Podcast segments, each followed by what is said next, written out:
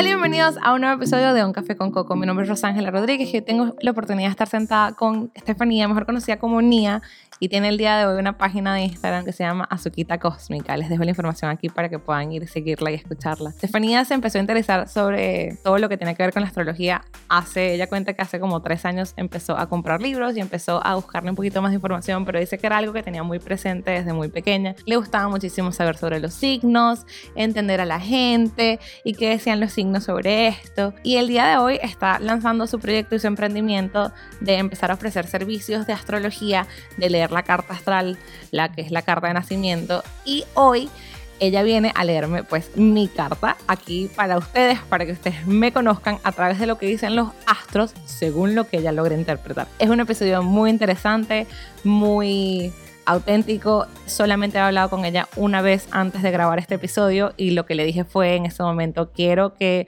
me leas la carta y quiero que quede en el episodio y quiero entrevistarte y que quiero que todo sea una sola situación. Y bueno, aquí estamos y para eso ella le llamó muchísimo la atención. Y es un episodio que disfruto muchísimo compartir con ustedes para que ustedes me conozcan desde ese punto de vista, para que la conozcan a ella también. Además que fue un episodio muy cool porque van a ver, si me están viendo por video, van a ver a Luna que se me baja y se me sube de las piernas. Ella no quería alejarse de mí ese día. Luna es mi mascota, es una Yorkie de 7 libras apenas. Y ella quería estar conmigo ese día en ese episodio y la van a ver en el episodio de vez en cuando. Y de verdad que fue un episodio que yo disfruté muchísimo. Así que, como siempre les digo antes de que arranque el episodio, si me estás viendo en YouTube, por favor recuerda darle suscribirte al canal. Eso a mí me apoya muchísimo y, y lo disfruto y agradezco cada uno de los suscriptores que tengo en este momento. Y si no me estás viendo por YouTube, sino que me estás escuchando por alguna plataforma de podcast, de radio, recuerda darle follow, like. Eso me ayuda un montón a que esta información llegue a más gente. Y bueno, con eso los dejo por ahora, los dejo con Estefanía y nos veo al final del episodio. Bye. Hola niña, bienvenido a un café con Coco. Mil gracias por estar aquí. Estoy demasiado emocionada que estemos sentadas en este momento. ¿Cómo estás? Bueno, muy agradecida y honrada también por estar en Café con Coco eh, para hablar el día de hoy contigo. Qué chévere, qué chévere. ¿Sabes qué? Fue muy cómico porque yo, uno, no te había visto nunca. O sea, es la primera vez que, que te veo. te lo digo apenas nos vimos, ni siquiera visto en foto. Pero cuando estábamos hablando el otro día, cuando, cuando nos conocimos, seguía como que, no, que a la astrología y no sé qué. Y fue así como, quiero, quiero demasiado la carta y quiero grabarla en el podcast. O sea, la necesito, necesito eso en mi vida. ¿Cómo entraste tú a la astrología? O sea, ¿qué te llevó hasta allá? Porque entiendo que empezó como un hobby, ¿no? Sí, yo creo que, que el 99% que empieza en la astrología empieza como un hobby porque es muy raro que un, te digas a los cinco años quiero ser astrólogo y que tus padres digan sí, sé astrólogo, es una carrera perfectamente respetable. Eh, es más como un hobby que creció yo. Yo desde niña me gustaba un muchacho y lo buscaba, buscaba su signo, yo tenía un libro buenísimo que recomiendo sobre los signos y el amor y ahí mismo buscaba si éramos compatibles, si no éramos compatibles. Eh, siempre leí horóscopos, páginas de horóscopos. Eh, la primera vez que me hice la carta astral eh, fue en uno de estos software que no te explican nada y entonces te muestran un montón de dibujos y tú te quedas como, ¿qué ajá? Y entonces, tendría como 15 años. Y recientemente, yo diría que hace tres o cuatro años, empecé a leer muchísimo en internet de astrología, empecé a tomármelo más en serio, e investigar. Me dio curiosidad no solo mi carta, sino la carta de los, de los amigos, de la gente cercana. Y poco a poco fue creciendo hasta, hasta convertirse en un proyecto, ¿no? Con Azuquita Cósmica. Claro, qué cool, qué cool. ¿Qué estudiaste tú? O sea, ¿qué hacías antes de esto? ¿O qué haces? Bueno, eso me encanta que me lo preguntes, porque yo soy una Capricornio con un stellium, es decir, con muchísimos planetas en la casa 8. Y la casa 8 es la casa de la astrología y la casa de la economía. Y yo estudié economía y he trabajado muchísimo en banco, en temas financieros, que es precisamente un tema de la casa 8, un tema escorpio. Y la astrología también es un tema muy, muy escorpio, muy casa 8. Entonces eh, es como, o sea, yo no veo similitudes, ¿no? Porque los economistas siempre dicen como que, ay, ¿por qué subió el dólar? ¿Por qué bajó el dólar? Bueno, no sé, depende. Los astrólogos también es así como ver la bola de eh, cristal y lanzar una predicción. Yo creo que los economistas y los astrólogos tienen mucho de común en eso. Qué interesante, fíjate, esa, esa similitud no la había visto, pero me agrada, me gusta. y entonces estás trabajando, o sea, e, eso es lo que, lo que estabas haciendo paralelo a mientras te metiste en la, en la astrología.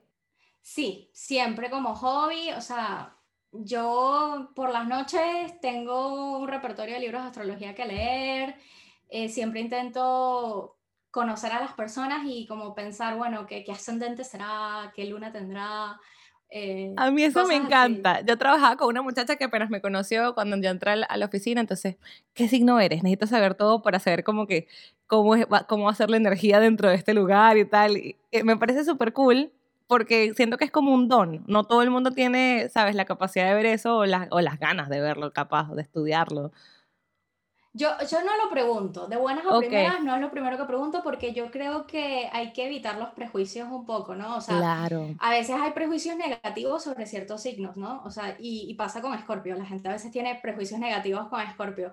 Entonces, yo lo que intento es conocer primero a la persona, hacerme una idea preliminar de la persona y luego ya sí eventualmente saco el tema del cumpleaños.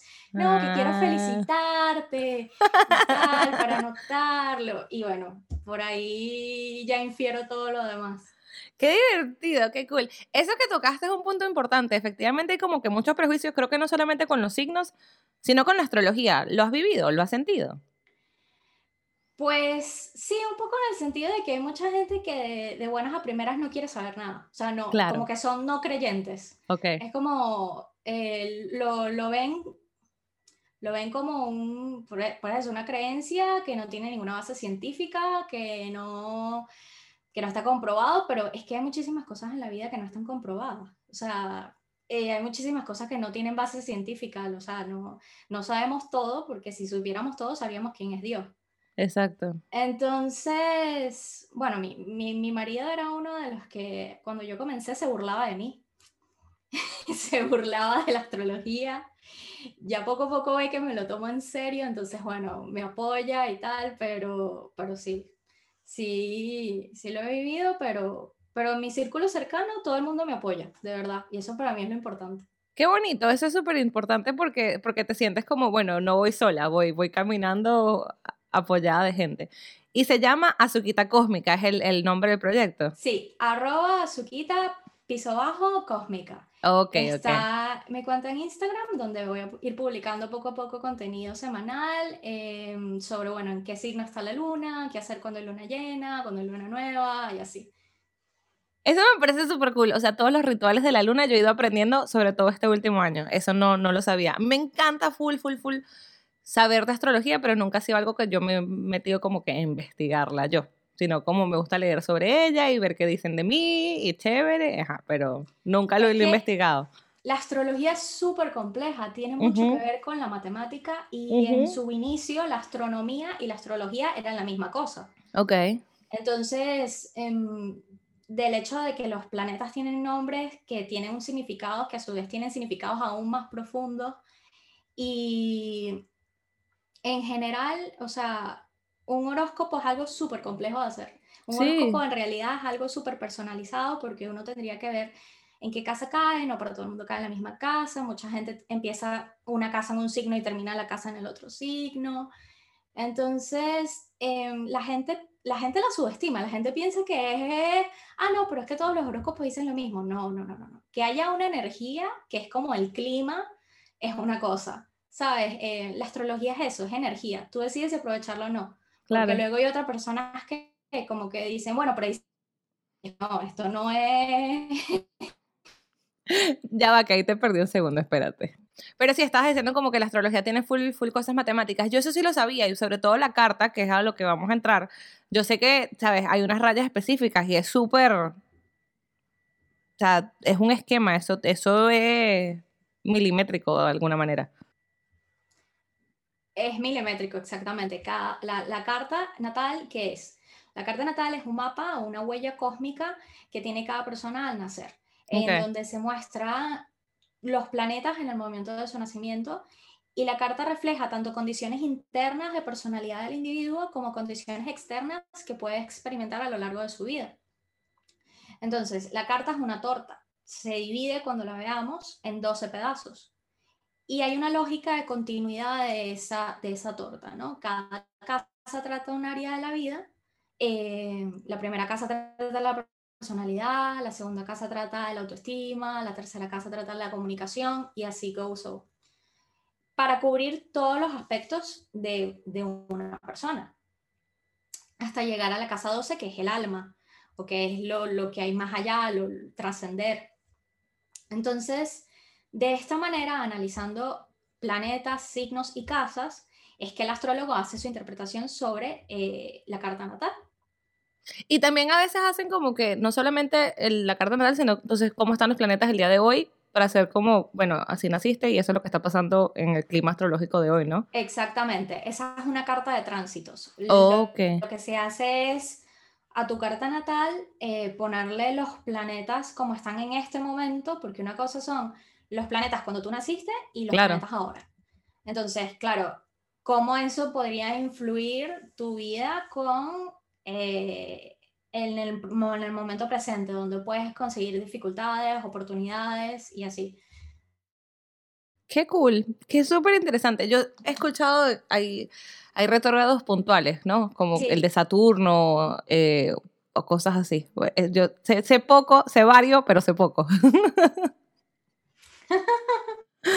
Crash course de Astrology 101 aquí en los retrógrados. Los retrógrados son súper interesantes. Eh, todos los planetas retrógrados. Ya va. ¿Me escuchas? Ahora sí, ajá. Vale. Eh, te estaba comentando que la astrología considera que la Tierra es el centro, ¿no? Entonces, desde nuestra perspectiva, hay un momento en el año en que los planetas parece que se devuelven que, se devuelven y luego vuelven a avanzar. Y a ese movimiento se le llama retrogradación. Todos los planetas retrogradan. El más famoso es Mercurio, porque se le achaca todos los males a Mercurio. Que si se te dañó el celular, que si se te dañó la computadora, que el viaje no se te dio, que se retrasó el autobús, o sea, todo, todo. Que no firmes contratos, que no eh, arranques. Mercurio retrograda tres, tres veces al año. Sí, sí, es el terror de Mercurio retrógrado. Pero yo opino que no se puede vivir la vida como que con miedo, ¿no? Entonces yo siempre intento como que, mira, Mercurio retrograda, pero igual tú sigue tu vida, pero ten cuidadito. Exacto. Revisa muy bien las, las cosas.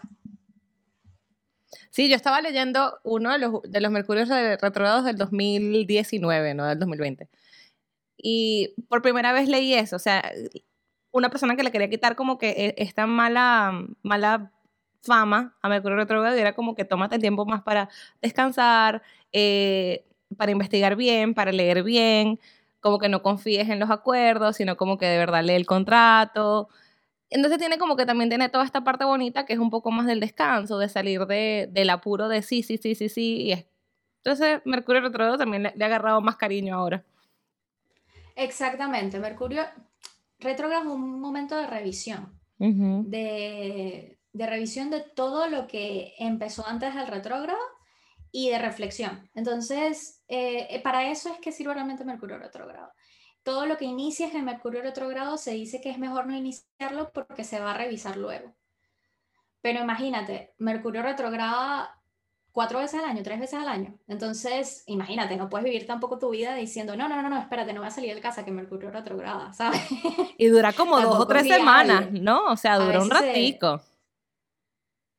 Sí, sí, sí, dura. Por ejemplo, este 30 de enero va a empezar a retrogradar y va a terminar de retrogradar el 20 de febrero. Entonces, bueno, por ahí si nuestros escuchas tienen algo pendiente, eh, después del 9 de febrero, pues se pueden ahí lanzar con algún proyecto, alguna, algún emprendimiento. Pero que descansen nueve días aproximadamente, que se lo tomen con calma. Por ahora tomárselo con calma. Tanto el día, el día que retrograda el planeta, como el día que sale de la retrogradación. Porque mucha gente se apura, como que hay el 20, el 20 de febrero sale de retrogradación, ese día firma el contrato. Cuando Mercurio está saliendo de su retrogradación, primero viene un momento en que se queda quieto, que es lo que decimos estacionario. Cuando está estacionario, en realidad es cuando los planetas muestran todo su poder, por así decirlo. Entonces, ese mismo día no es el mejor día. Tienes que esperar que comience realmente el movimiento directo. Probablemente dos días después sea un buen momento. Em, a pesar de que Mercurio es el que va más rápido, ¿no? Pero ese mismo día no, no es como aconsejable. Yo sí había escuchado eso como que ya arrancó en directo y tal, y nunca había entendido qué significaba. Mm, bueno saberlo, qué interesante. Sí, sí, es que la astrología es un mundo, o sea, cada planeta, cada cosa em, tiene muchos detalles. Por eso es que eh, realmente aprender astrología pasa por estudiar realmente, como si fuera una materia de, de, colegio, ¿no? Porque em, tiene muchísimos detalles. Yo todavía sigo aprendiendo. ¿Y has hecho cursos o, o sea, todo te lo has enseñado tú misma estudiando muchísimo, leyendo libros y todo eso? Yo he sido súper autodidacta. Eh, eh, sigo muchísimos astrólogos, mis libros, he leído muchísimo y dentro de mis planes sí estaría en algún momento hacer algún curso, pero me estoy pensando bien cuál eh, de astrología para certificarme, me gustaría.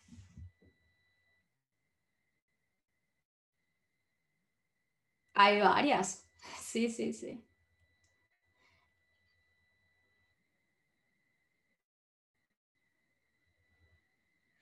Fíjate que ahora con el aislamiento social no es como que tengo mucha interacción. Ah, bueno, sí, claro. con, mi entorno. Sí, ha sido todo un proceso esto de, de Saturno en Acuario. Pero aquí a la gente le gusta mucho mucho el tarot y creen que pueden ganar la lotería y eso estadísticamente es bastante difícil.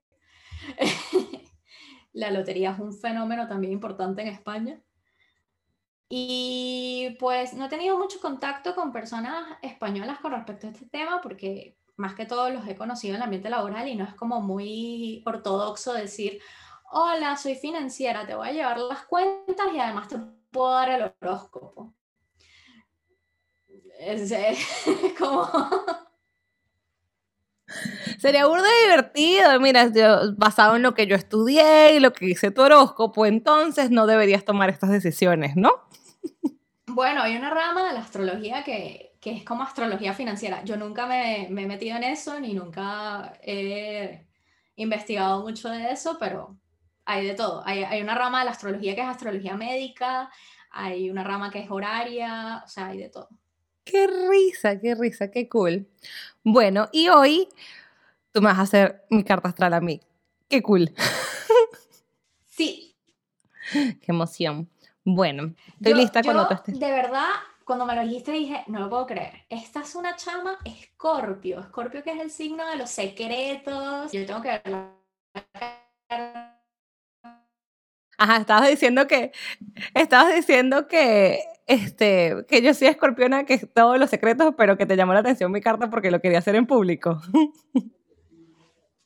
Totalmente, totalmente. La gente escorpio es bastante reservada. O sea, em, le, le, gusta tanto saber los secretos de todo el mundo como mantener sus secretos bien secretos. Entonces yo dije, wow, o sea, me llama muchísimo la atención eh, esa, esas ganas de compartir, ¿no? Eh, pero ya, lo vamos a descifrar viendo tu carta astral. Ok, así se ve. Esa la he visto. Te voy a comenzar hablando eh, un poco de lo que te comentaba de la torta. Esta es la torta, ¿no? Todo esto. Y el lugar por donde se empieza a picar es lo que llamamos el ascendente, la primera casa. Tú lo tienes en acuario. Eh, el ascendente es la manera en cómo los demás nos perciben, pero también es la manera en cómo nosotros percibimos al mundo, ¿no? Con ascendente acuario, eh, es una persona muy sociable, todos los signos de aire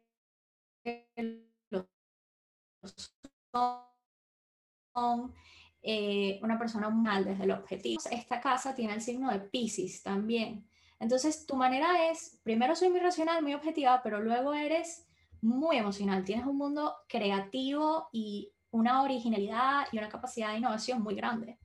Eh, y eso lo vemos en esta casa 1. Pisces es el signo de la compasión, es un signo de agua, es un signo muy sentimental.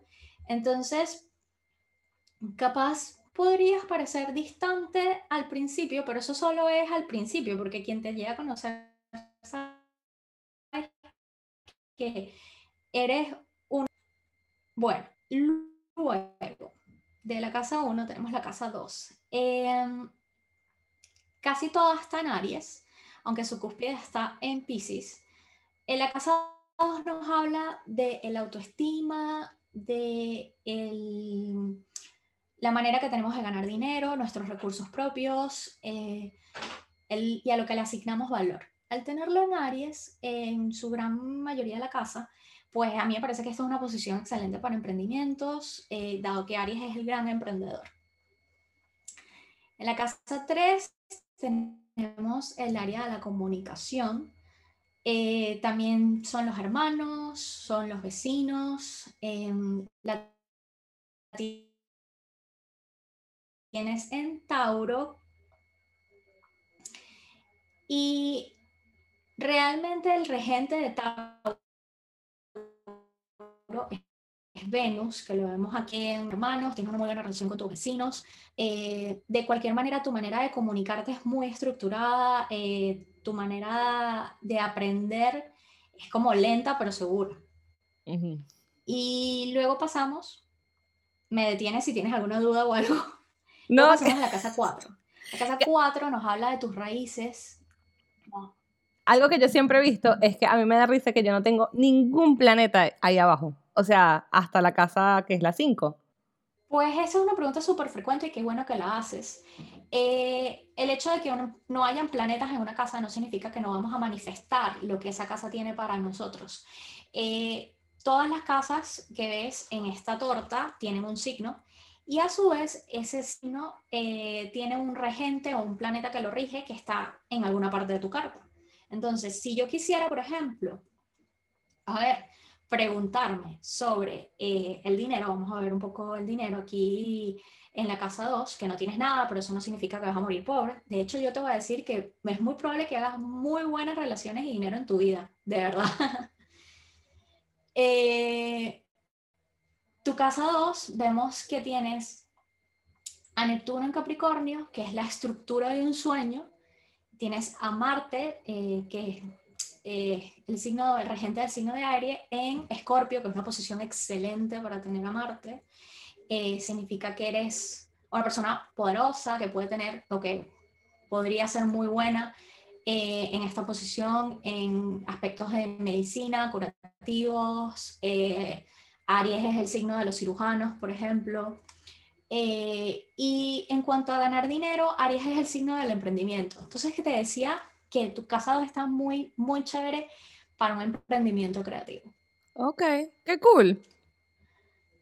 Sí, eh, por eso es que aunque no hayan planetas, siempre, siempre está disponible la energía para manifestar y siempre se puede saber em, por dónde está el regente de esa casa, eh, que cada signo tiene un planeta que le corresponde, que es el regente, cómo esa área se va a desenvolver, ¿no? Entonces, por ejemplo, la casa 4 en Géminis, eh, la casa 4 habla de nuestra familia, de nuestro hogar. Puede hablar de la madre o del padre, dependiendo de cómo la persona percibió a su mamá y a su papá. En Géminis, que es el planeta de la comunicación, eh, una vida, o sea, una familia muy pequeña, viajes cortos, eh, mucha comunicación, eh, estudios, de repente eh, enseñanzas, cursos, una mente muy rápida. Em, eso todo tiene que ver con tu pasado y eso todo está ahí para que tú puedas hacer lo máximo de eso, de ello en, esta, en, este, en este momento, en esta vida. Luego, esto me encanta porque el regente de tu casa 4, que es Mercurio, tienes en una posición excelente para la comunicación, ¿no? Tienes a Mercurio conjunto a Plutón en tu casa 9 en Escorpio. Tienes un estelium en Escorpio. ¿Qué es un estelium en Escorpio? Que tienes más de tres planetas en el mismo signo. Mercurio conjunto Plutón me gusta para la comunicación porque eh, te da una mente de CSI. A ti nada se te escapa. Nada se te escapa. Y tienes, de verdad, tienes una habilidad para em, ir al fondo de los asuntos. Ir, o sea, no te quieres quedar en una conversación superficial o en un, en un entendimiento por encima de las cosas. Tú quieres llegar a conocerlo todo. Tienes como una, a veces hasta una compulsión de saber, porque tú sabes que el conocimiento es poder. Yep. Y quien lo, quien lo sabe, lo puede. ¿Pero por qué te ríes tanto? Porque es que es así, eh, yo soy mega intensa y quiero saber las cosas, pero nunca me lo habían dicho en una carta, qué cool. Súper intensa porque con ese stellium que tienes en Scorpio, si no fueras intensa, o sea, es que no, y ahí sí te digo que la astrología no, no funciona, si, si me dices que no eres intensa. Y lo otro que tienes, que me llama muchísimo la atención, hablando ya de, del estelium en Escorpio, es que tienes el, el, Sol, este puntito, este círculo, conjunto a Marte. Y wow, este es un aspecto de poder, y es un poder y energía, tú tienes muchísima energía. A, a, mí, a mí me parece que te debe, te debe costar un poco esto de la meditación o de sentarte a, a relajarte, porque eh, debe ser como el conejito de Duracell, tú. O sea, eh, el, el, Sol conjunto, eh, conjunto a, a, Marte en Escorpio eh, nos habla de una persona intensa, una persona apasionada, de una persona que tiene mucha energía para defender sus causas o para ir por lo que quiere. O sea, eh, es una persona que aunque el resto de la carta pudiera ser lo, decir lo contrario, es competitiva. Es competitiva y tiene habilidades deportivas. Capaz cuando estabas creciendo estabas en el equipo de voleibol o en tenis o en algún deporte, porque de verdad eh, esto es súper, o sea, si fuera la carta de un atleta no me extrañaría. Súper buen aspecto para, para los deportes, pero a la vez tienes que tener cuidado porque parte es la impulsividad y cuidado con los accidentes o cuidado con exceder tu cuerpo, exceder los límites de tu cuerpo. No, o sea, ahí tienes que, que cuidarte y, y, tratar de ser un poco más, más prudente. La verdad es que me, me gusta mucho tu carta, me parece muy bonito. Eh, este Stellium en Escorpio eh, tiene muchos trinos. Los trinos y, sex, y, sextiles son estas líneas azulitas, ¿no? Que tú ves que salen y que, que van para todos lados, van para, para Capricornio, van para Virgo, van para Cáncer. ¿Qué es un trino o un sextil? Eh, básicamente, la astrología toma en cuenta los grados de separación entre los planetas. Si esos grados de separación forman un triángulo, un trígono, o forman un sextil, eh, se dice que la energía fluye muy bien, o sea, que son energías que se pueden aprovechar muy bien si el individuo las hace conscientes, ¿no? Porque a veces hay gente que tiene una carta llena de rayas azules, pero no aprovecha sus recursos, ¿no? Eh, y tú tienes una muy bonita carta en ese sentido. Tienes a este Sol y a este Marte, bueno, esta, esta parranda de gente que tienes aquí, porque realmente es una parranda. eh, tienes un, una Venus y un Júpiter en Virgo que los apoya, que es un signo de tierra que va muy bien con Escorpio. Y este es el aspecto por el que te dije que a mí me parece que tú vayas a tener problemas de dinero, de verdad. Yo creo que tú tuviste una infancia muy feliz, en, por lo menos en un hogar en donde nunca te faltó nada, porque Júpiter eh, casi conjunto, digamos que bueno, tienen 10 grados de separación, pero digamos que están conjuntos eh, con Venus, eso es lo que me indica.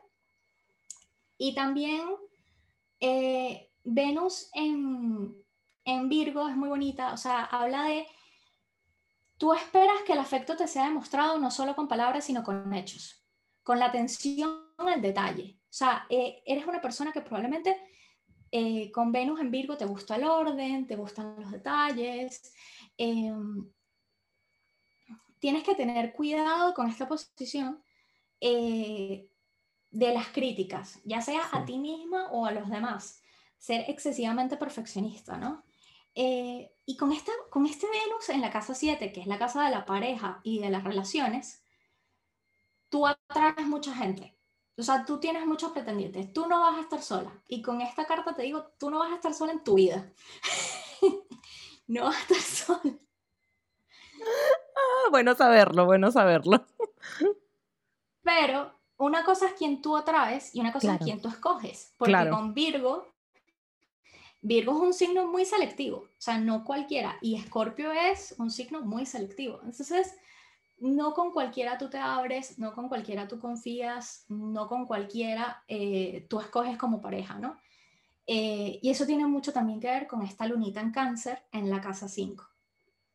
La casa 5 es la del coqueteo, es la de lo lúdico, los hobbies, los niños, y es la casa del corazón. Entonces tienes a la luna en la casa del corazón, que a mí me parece hermoso, eh, y la tienes en cáncer. La luna en cáncer yo también tengo la luna en cáncer, me encanta. ¡Ah, qué cool! sí, sí, sí. Eh, es como el cangrejito, o sea, tiene su caparazón para protegerse del mundo, pero por dentro es todo suavecito y tierno. Entonces, em, esta lunita en cáncer me habla mucho de, eso, de, de, saber cómo que poner una, un caparazón para protegerse en ciertas situaciones y de hecho, cuando te sientes herida, lo más probable es que actúes de una manera súper distante y súper, súper, súper, o sea, como que cortas de raíz y más con ese ascendente acuario, cortas de raíz y, y la otra persona puede hasta preguntarse qué pasó. Eso, es, eso es correcto, eso es, pero mira, al pie de la letra. Em, voy, a hablar un poco aquí de los aspectos eh, un poco más difíciles, que son estas líneas rojas que ves por acá. Eh, tienes una oposición entre tu lunita en cáncer con los planetas eh, Neptuno y Urano en Capricornio. Y bueno, también tienes el nodo norte ahí, pero el nodo norte lo voy a dejar un poquito para después. Esta oposición me habla de que capaz cuando eras niña o cuando estabas creciendo te sentías un poco como que bicho raro, o sea, como alguien, así, o sea, tienes mucha, muchas cosas que te gustaban y, de repente no le gustaban a los demás, entonces, pero a ti te llamaban la atención y no tenías con quién compartirlas. Eh, eso, es, eso es muy significativo esta posición, en donde la persona puede llegar a sentir que como que su genio es incomprendido, sobre todo con Urano, que es el planeta de la genialidad. Y, bueno, con toda la generación que tiene a Urano y a Neptuno en Capricornio, es una generación que vino a hacer su visión de su sueño realidad. ¿Sabes? A concretar una visión de un mundo mejor o, de una realidad eh, visionaria, así, eh, diferente. Y tú tienes al nodito que te iba a comentar, en la casa 11. ¿Qué es el nodo? ¿Qué son los nodos del karma? Los nodos del karma no son planetas. Aquí es donde te hablo de la parte matemática. Los nodos del karma son un punto matemático que ocurre en la intersección de la elipse imaginaria del Sol y la elipse imaginaria de la Luna. El nodo norte nos habla de los retos que tenemos que aprender Em, para evolucionar, ¿no? O sea, es un poco nuestra misión o propósito en la vida que no tiene que ver con carrera necesariamente, sino con una lección que vinimos a aprender en, en esta tierra. Al tenerlo en la casa 11, esto necesariamente tiene que ver con los grupos y con la comunidad. O sea, este nodo eh, le va a ir muy mal si toma las características del orgullo de la, casa 5 o, de la, búsqueda de fines egoístas. Todo lo contrario, tiene que buscar fines para la comunidad. O sea, un, sueño o un propósito más grande que tú misma. E, es un poco la misión del nodito en, en la casa 11 en Capricornio. Y al estar en Capricornio, lo que nos indica es que la lección de este, de este proyecto, de esta comunidad, de, esta ayuda o de este servicio, tiene que ser estructurado, tiene que, tiene que haber disciplina. Eh, la persona tiene que aprender responsabilidad, a pesar de que, de que le cueste. Y de eso vamos a hablar ahorita también un poco. La persona tiene que aprender de responsabilidad, la persona tiene que aprender estructura, eh, para llevar a cabo estos sueños que tienes aquí, que los tienes clarísimos, con Neptuno y Urano, en tu casa 11. El tema de la responsabilidad es el tema de Saturno. Y entonces aquí vamos a el otro aspecto de Saturno que me llama la atención. Primero te quiero decir algo. Eh, estás teniendo tu retorno de Saturno. Yo sé que, yo sabía que el retorno eh, venía ahorita. Tiene que ver. Es ahorita, es ya, y lo tienes en los primeros grados, lo tienes en el grado 040, es que ya lo estás viviendo. es que ya lo estás viviendo. Em, a ver, tienes a Saturno en Acuario, en el grado 0, en, en la casa 12. Los planetas de la casa 12 siempre son difíciles porque la casa 2 es todo lo que está oculto, todo lo que está detrás, lo que no se ve, lo que es subconsciente. Tener Saturno en la casa 12 habla de un miedo subconsciente del rechazo al grupo o de no pertenecer, por un anhelo muy grande a pertenecer y al estar en Acuario, que es uno de sus regentes, también habla de, dificultades en torno a, a esto de los compromisos, de comprometerse, de entregarse, de eh, estructurar eh, un plan, ¿no? Para llevar a cabo esa visión que está en acuario en tu ascendente. Entonces, los planetas en la casa 12 siempre requieren más trabajo. Requieren, digamos que sacarlos a la luz o hacerlos más conscientes, ¿no? Ok. Eh, tu retorno de Saturno, a ver, se dice, porque yo no he vivido el mío, que es un periodo de, de, donde vas a vivir retos que te van a hacer madurar. Es oficialmente en la astrología la, la, entrada a la adultez. Ok. Al periodo de, de, que ya, ya no puedes ser joven, rebelde sin causa, no. Aunque seas muy ascendente acuario, mm, tienes como que aprender a poner la estructura a esa rebeldía sin causa para que tenga una causa, más con el nuevo norte en, en, la casa 11. Entonces, eh, bueno, dependiendo de, tus decisiones, de cómo hayas tu, vivido tu vida, de lo que tú estés haciendo, lo vas a vivir más suave o menos suave. Te tengo una buena noticia. La buena noticia es que... Em, ah, no. Saturno, y que, ah, no, lo siento. Eh, creo que Saturno no va a retrogradar, o sea, creo que no va a retrogradar por, por tu signo, ¿no? O sea, digamos que el Saturno que estuviera por aquí en estos momentos, si lo viéramos en la carta de tránsito, no va a pasar varias veces por tu signo, o sea, por, por tu Saturno natal. No va a pasar varias veces. cuando pasa varias veces son varios retos. Cuando pasa una sola vez es un solo reto. Ok. Entonces, bueno, en la casa 12 va a ser algo muy privado. O sea, no creo que sea algo que el público conozca. Y puede ser inclusive una cuestión espiritual, una cuestión de, de búsqueda personal. Y esto es otra cosa de la que quería hablarte. Tu carta tiene muchísimo de espiritualidad y de búsqueda personal y de búsqueda de la verdad. ¿Por qué lo digo? Porque tienes el Stellium en la casa 9 y la casa 9 es la búsqueda de la verdad pero no la verdad de los libros o la, verdad que, que le viste en Facebook o en, o en una red social, sino es tu propia verdad construida a partir de tu experiencia, no cayendo como en un dogma de lo que se tiene que, que hacer. Y habla muchísimo de toda la actividad de publicación, de publicar libros en el extranjero, o sea, eh, con, contactos con personas en el extranjero, y con el nodito en, en la casa 11 de la comunidad y Júpiter y Venus en la casa de las relaciones, muchas relaciones con, con, personas extranjeras, con personas diferentes que amplían tu forma de ver la vida. A mí eso me encanta. Yo amo, o sea, de las cosas que más disfruto es viajar y conocer gente de otras religiones, conocer gente de otros países, o sea, gente que me cuente cosas que, que yo jamás hubiese descubierto por mí misma porque vienen de un sitio con una cultura diferente. Eso me fascina.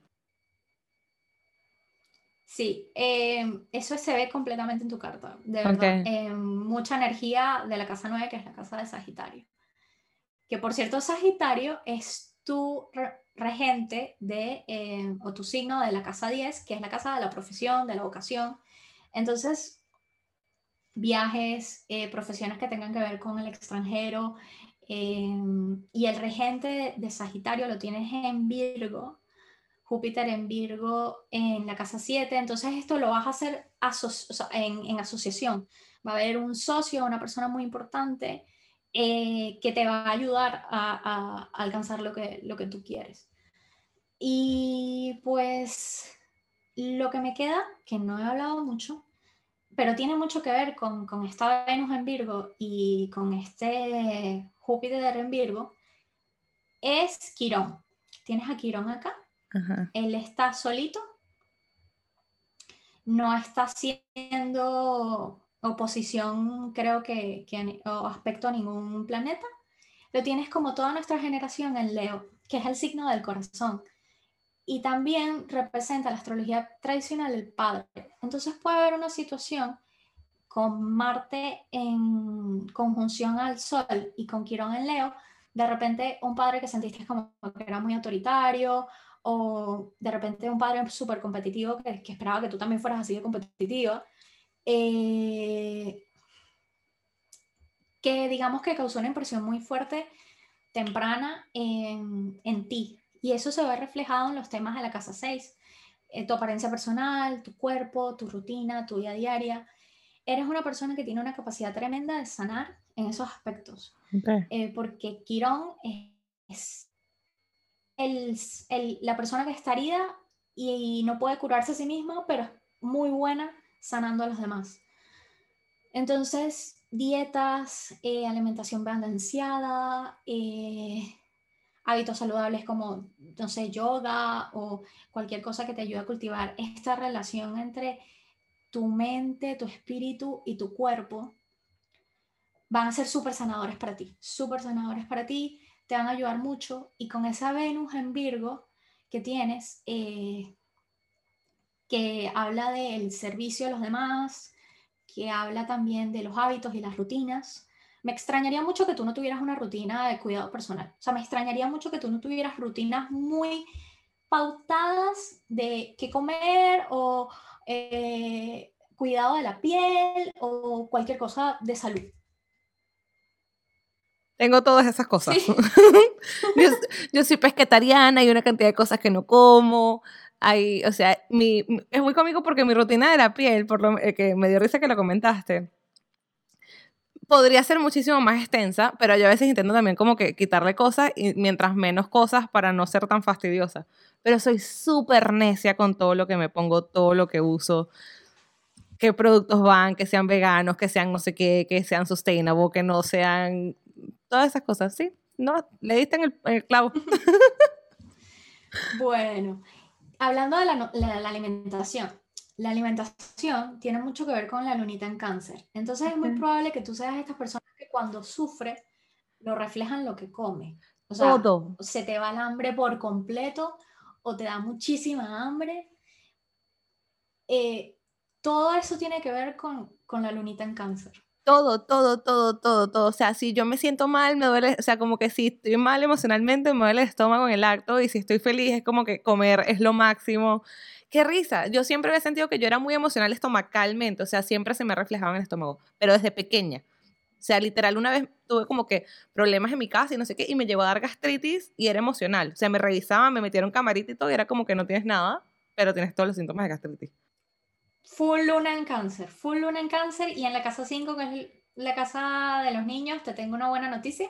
Okay. Eh, si algún momento quieres ser mamá, pues la luna en cáncer es una luna que eh, brilla o digamos que, que, se siente bien cuando da, cuando da generosamente, cuando nutre, cuando cuida, con ese sol en escorpio que le hace un, un bonito trígono. Eh, un bonito aspecto, es súper sanadora, o sea, puede ser la mamá con este, bueno, con, y, con sol, y con el sol en conjunto de Marte vas a ser la mamá que impulsa a sus niños a que sean lo mejor en lo que a ellos les guste, en lo que ellos quieran.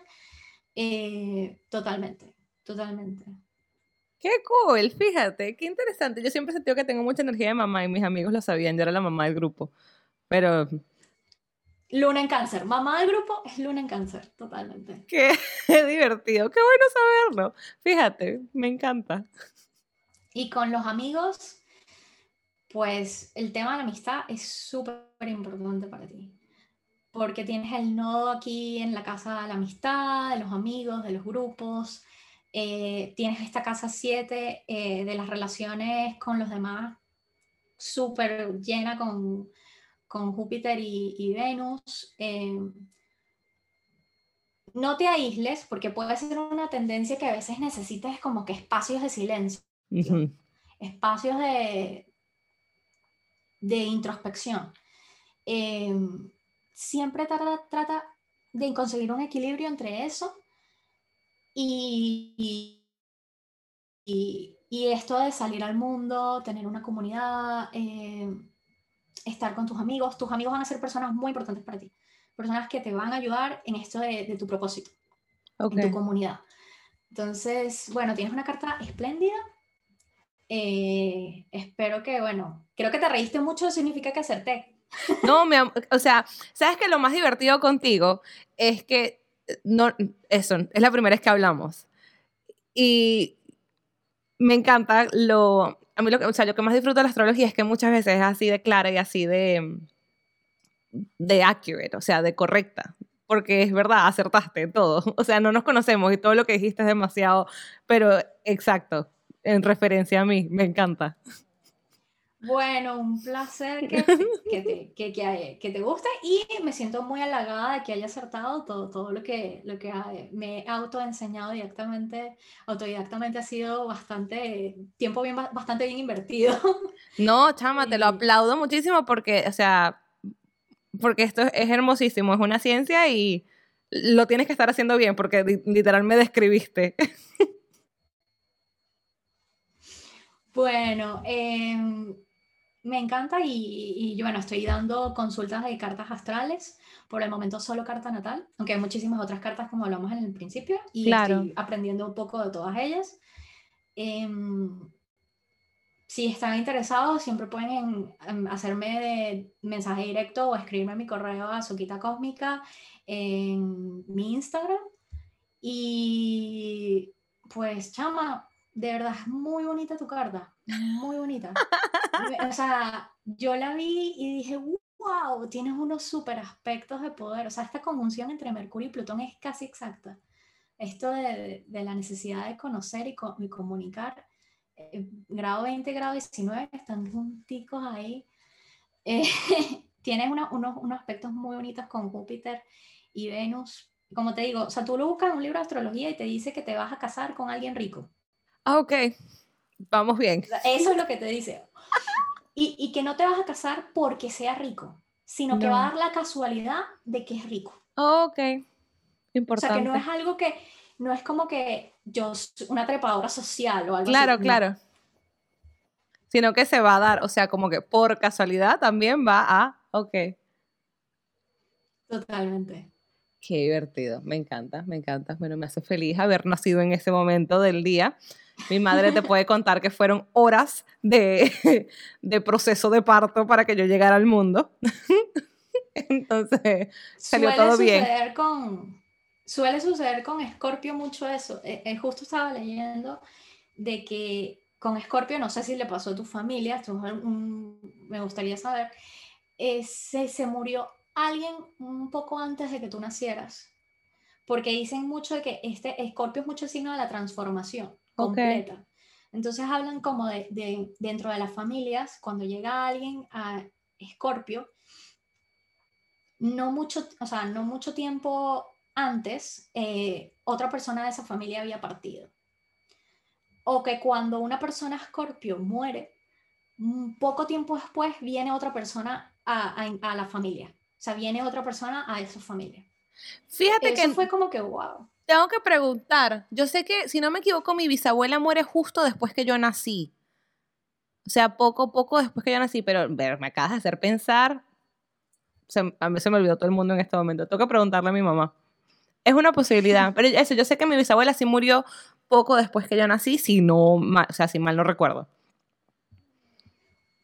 Bueno, esos son como los aspectos más oscuros de Escorpio, ¿no? O sea, eh, cuidar con no obsesionarse, ¿no? Con no obsesionarse con las cosas, ya sea la alimentación, ya sea eh, saberlo todo.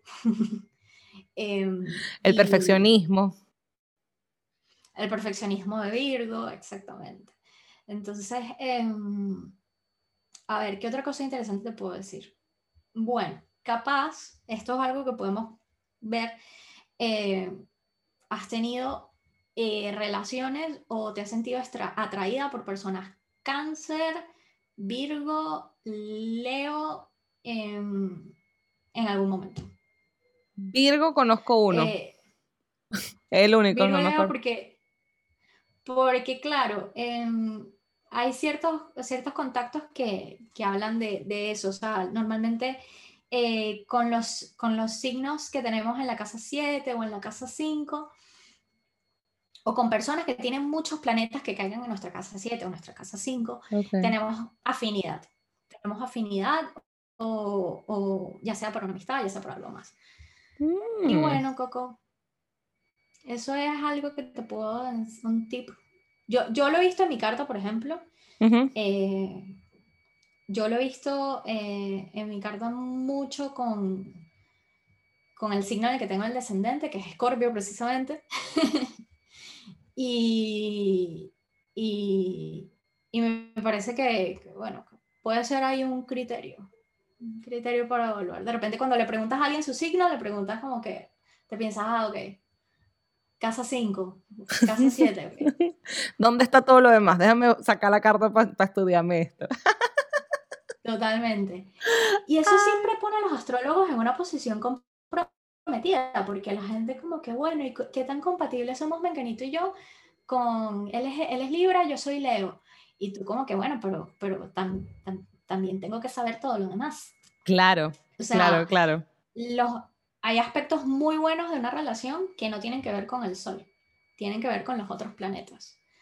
Eh, me da risa porque, por ejemplo, yo, yo y mi pareja no tenemos aspectos del sol particularmente positivos según el horóscopo más sencillo, más básico, pero luego ves la carta y hay un mega aspecto súper positivo.